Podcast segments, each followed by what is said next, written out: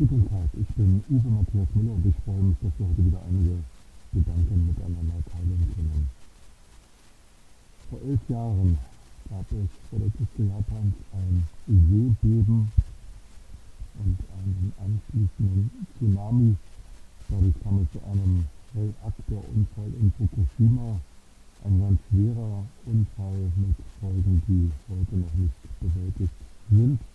Fukushima die Region Fukushima leidet immer noch stark unter der Verstrahlung des Atomunfalls damals. Eine schreckliche Geschichte, Bilder, die zum Teil live gesendet wurden, zeigen die Katastrophe noch heute eindrücklich. Nun ist es so, dass wir in Deutschland Gott sei Dank weitestgehend von auch kleineren Erdbeben verschont sind und die Gefahr eines Tsunamis ist zumindest im Binnenland Deutschlands als gleich Null einzuschätzen. Dennoch hat die damalige Bundeskanzlerin Angela Merkel wenige Tage nach Fukushima verkündet, Deutschland würde aus der Atomkraft aussteigen. Die Gewinnung von Energie aus Atomkraftwerken sei zu gefährlich. Sie folgte damals einer populären, ja populistischen Stimmungslage, denn natürlich war jeder, der Radio hören und Fernsehen gucken konnte, Zeitung lesen durfte, erschüttert von den Ereignissen viele tausend Kilometer östlich von uns.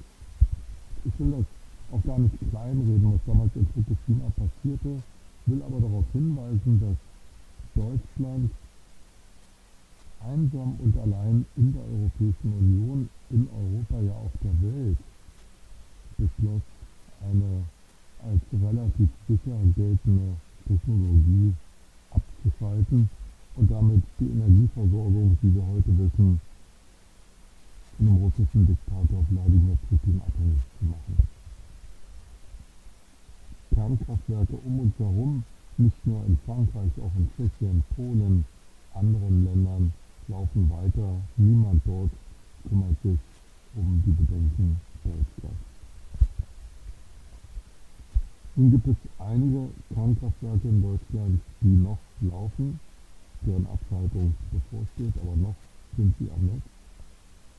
Und es gibt Stimmen aus der Politik, aus einigen Parteien, die sagen, wir müssten an diesen Atomkraftwerken festhalten, vielleicht sogar überlegen, bereits stillgelegte Atomkraftwerke wieder hochzufahren.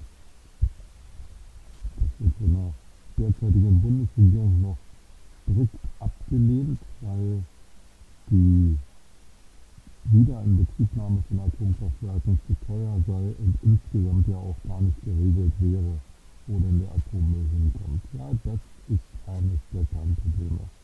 Seit 60 Jahren gibt es Atomkraftwerke in Deutschland und in 60 Jahren hat es Deutschland nicht geschafft, auf eigenem Boden, auf deutschem Boden, ein Endlager für Atommüll bereitzustellen. Man hat in früheren Jahrzehnten gerne containerweise abgebrannte Atomstäbe nach La Hague in Frankreich oder Sellafield in Großbritannien verschifft.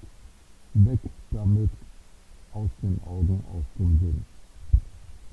Jahrelang, jahrzehntelang wurde geforscht, ob in Gorleben oder Wackersdorf die Brennstäbe eingelagert werden könnten. Der Widerstand sowohl in Gorleben als auch in Wackersdorf war zu groß für die Politik, also hat man es gelassen und bis heute gibt es keine Endlager. Vielmehr werden die abgebrannten Brennstäbe in vielen Fällen in den Atomkraftwerken gelagert, die nun runtergefahren sind oder runtergefahren werden.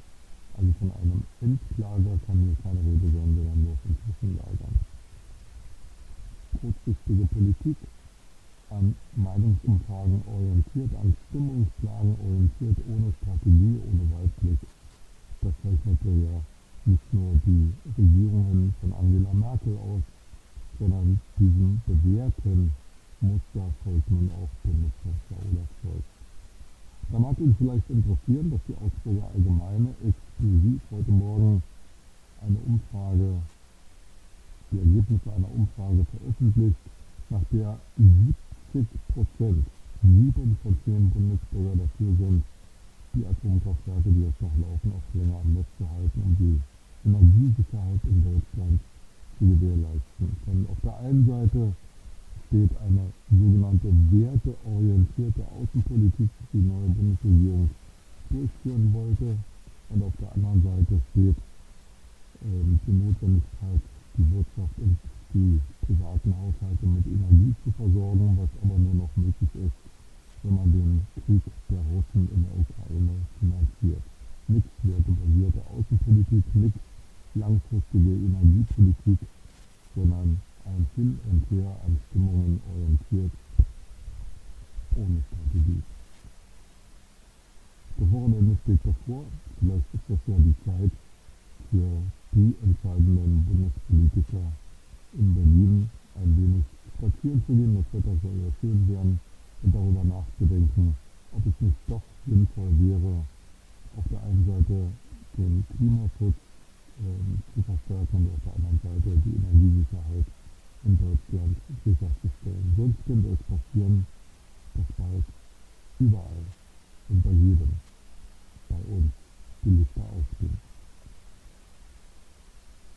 Ich wünsche Ihnen einen guten Tag und freue mich, wenn wir uns in der nächsten Woche gesund und im Frieden wiederhören.